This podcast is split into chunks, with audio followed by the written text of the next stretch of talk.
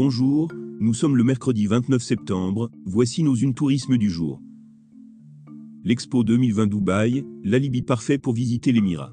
Dans quelques heures, l'Expo 2020 Dubaï va concentrer les regards sur l'Émirat. Capitale mondialisée du divertissement, gagnée par une surenchère urbaine, la ville savoure par avance l'accueil des visiteurs. Formation et emploi tourisme, ce que la crise sanitaire a changé.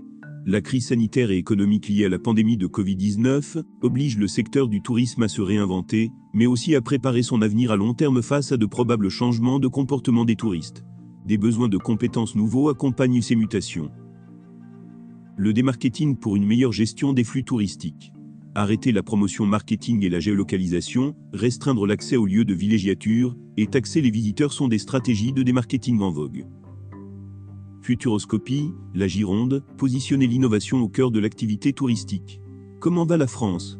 Quand on a Bordeaux, le Cap Ferret, Arcachon, la dune du Pilat, le Médoc, la cité du vin dans ses valises, a-t-on besoin de sortir d'autres atouts pour séduire une clientèle touristique nationale et internationale? Pas vraiment. Et pourtant, la Gironde, comme tant d'autres territoires, n'est pas exempte de difficultés liées à son avenir de destination durable.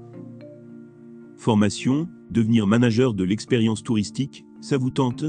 La troisième promotion de manager de l'expérience touristique, proposée par Auvergne-Rhône-Alpes Tourisme, via le collectif Trajectoire Tourisme, acteur de la formation continue pour les professionnels du tourisme, fera sa rentrée en décembre 2021. Rendez-vous sur tourma.com pour toutes les autres infos de la journée.